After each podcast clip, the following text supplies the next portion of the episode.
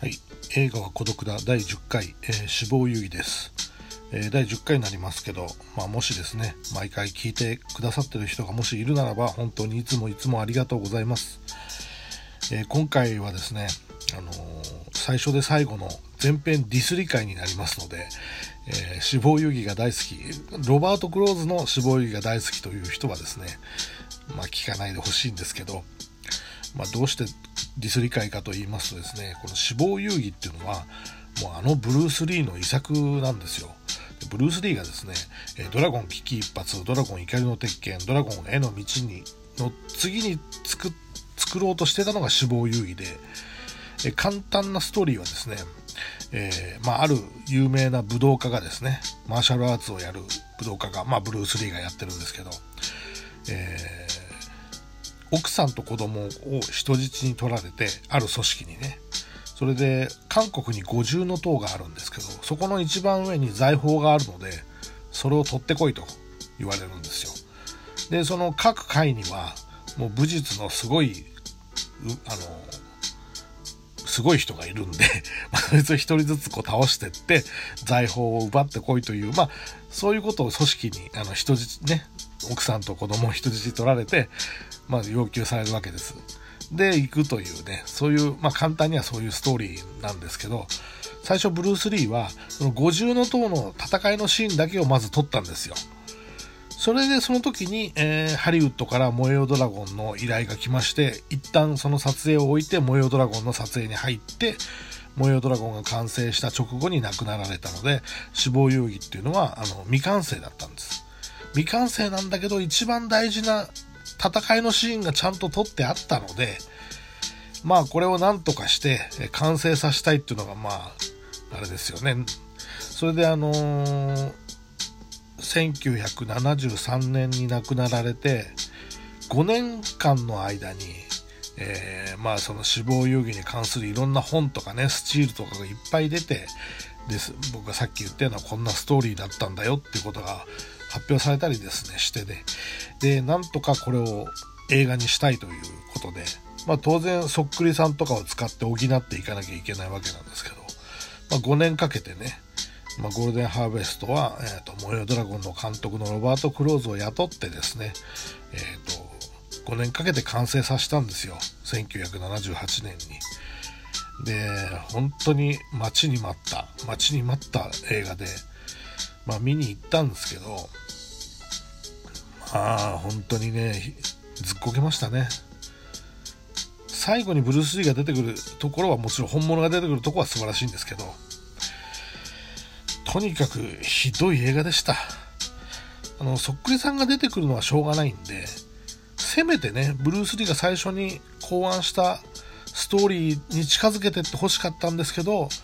もう全く違うストーリーになってて、しかもそれがもう、しょうもないストーリーになってまして、これはやっぱり言わずにはいられないってことで、まず最初の、まあ、ストーリーなんかはもうどうでもいいんで、ディスりだけ言ってきますけど、あの、タイトルバックからしてもふざけんなって感じなんですね。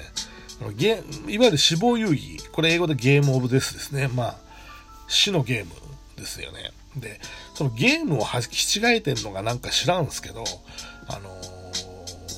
ルーレットだとか、トランプだとか、その、ゲームがなんか出てくるんですよ。いっぱいタイトルバックに。まあ、アホかとしか言いようがないんですけど、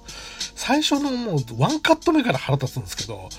まあ、もう多分ドラゴンエイジの道の時の顔でしょうね。ブルース・リーがこう、シンメトリーでですね、ブルース・リーが会長音を出してるとこはシンメトリーでこうなんか、カタカナのハの字みたいにブワーって出てくるとこからもうダサ、もうダサダサのダサ、もうダサ加減でですね。で、会長音もですね、これ本物のブルース・リーの声じゃなくて、あの、クリス・ケントっていうアメリカ人がやってて、もう、ハチャーハチャーっていう会長音なんですよ。もう、どうしようもないんですよね。はい。もうひひどいシーンがいっぱいあってですね、たもう例えばですね、あの、鏡があるでしょ？鏡に実物大のブルース・リーの写真をの顔だけを貼っつけますよね。それで全然関係ない人間がその顔に合わせてその鏡の前に座ると。それをそのまま撮ってるっていうね。アホかっていう感じなんですけど。あと、なんかあのー出演者もですね、あのギグ・ヤング、ディーン・ジャガー、ヒュー・オブライエンで、誰だ？誰なんだよ、お前らっていうね、あの、まあ、往年のなんかスターなのかもしれないですけど、当時でさえね、誰っていうような人が出てますね。もうこういうキャスティングもしょうもないですね。はい。うん、とにかくね、あのトラックスーツなんですけど、あのね、フィンガーグローブと並んで、あの超発明品、ブルース・リーがね、発明した素晴らしいものを、黄色いあの、つなぎというかあるじゃないですか、トラックスーツ。あれがね、あの、敵から奪ったっていう設定になってるのも腹立つんですよ。敵のなんかオートバイ軍団で、黒とか緑のトラックスーツがあって、その中に黄色いトラックスーツを着てるやつがいて、まあ、そいつから奪うっていう設定ももう腹立たしいですね。はい。なので、あと、いちいちね、いちいち会長音がね、こんなとこでいちいちあちゃーって言わないだろうっていう、どうでもいいシーンでもなんかあちゃーとかって言うっていうのも腹立つんですね。はい。だからね、あのー、で、しかもですね、あの、ラスボスがおじいさんっていうね、しかも耳が遠いっていうね、あの、古文がなんとかなんとかですぜ、ボスっつっても、え、えって、もう一回言ってみたいな、そんなおじいさん、ハゲのおじいさんですよ。でおじいさんが悪いんじゃないですよ。そういうあの、老人をラスボスに持ってきて、こんなあの、強靭的なブルース・リーと戦うっていう図式がおかしいじゃないですか。本当に変なシーンが多くてですね。あとあの、部下がですね、その、空手、空手大会のポスターをそのボスのおじいさんに見せるシーンもですね、わざわざ裏、裏にして白い面を出して、白い面でいいポスターだねとかって言ってるっていうね、な、なんなの？これは何なの？って感じなんですよね。はい。で、あの、まあ、ブルース・リーのそっくりさんが出るんですけど、まあ、まあ、それなりにね、あの、吟味して探したんでしょうけど、もう、体型からして全く違うんですよ。ブルース・リーっていうのは本当に細、細いんだけど、本当に動きもしなやかで、なおかつ鋼鉄のような体なんですね。で、なんかもう、そっくりさんはなんかずんぐりしてね、なんか全然体型が違うんですよ。もう、全く。で、あの、サングラスとかかけて髭をね、あの、要するに顔が全然違うんで、わざと髭を生やしたりサングラスするシーンとかが多いんですけど、まあ、立川男子みたいな顔になってるんです。立川男子さんをディシってるわけじゃないんですけど、はい。で、あの、ラスボスのおじいさんをですね、途中でその、そっくりさんのブルース・リーが襲撃するシーンもね、首を絞めるんですね、そのおじいさんの。ブルース・リーそんなことするかよっていう話ですよね。ええ、でそこにテーマ曲とかがかかるんですよ。これ何なのこのセンスっていうね。はい。で、あのー、五重塔のシーンもね、あの、後から撮ったシーンがあるんですけど、こう階段があるじゃないですか。階段どういったのかなあの、アパートの外階段を想像してもらえるとわかるんですけど、ステップのところ以外はこう、あの空洞になってて、あの、階段の下に入るとこう、あの、見えるっていうか、わかりますかね？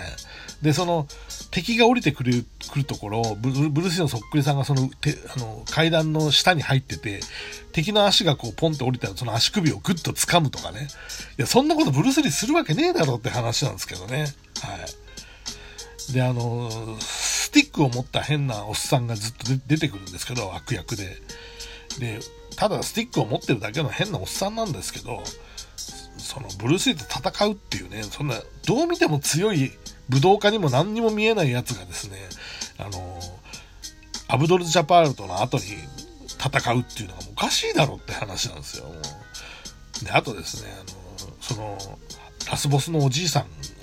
ね、最後のラスボスのおじいさんを倒す時にですね、ブルース・リーが追い詰めていくとですね、あの向こうでね、あの、机に座ってこう手首をね、両両手をね、あの机の上に出してね、手首から、両手首から血が出てるんですよ。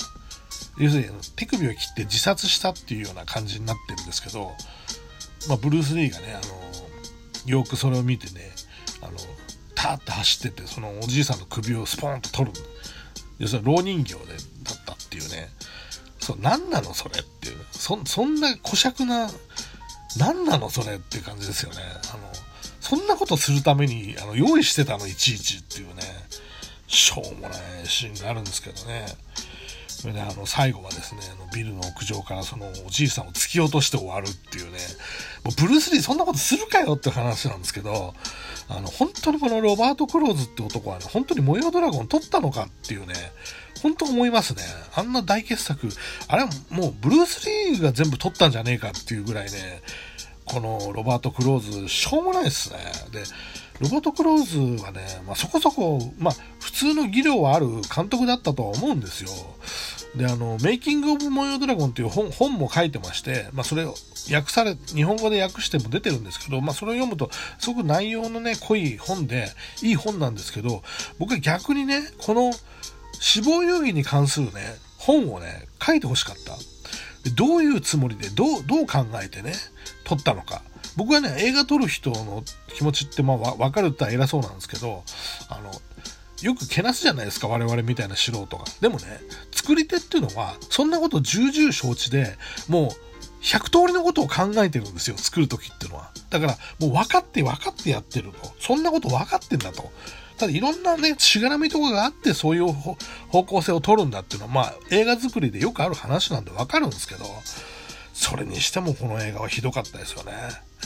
それから数十年経ってですね、本当に我々の留飲が下がるようなね、えー、ブルース・リー、GOD、死亡的遊戯、それからブルース・リー、あ、ウォリアーズ・ジャーニーっていうのができるんでね、まあそれが、見てもらうのが救いなんですね。えー、まあ本当にディス理解ですいませんでした。以上です。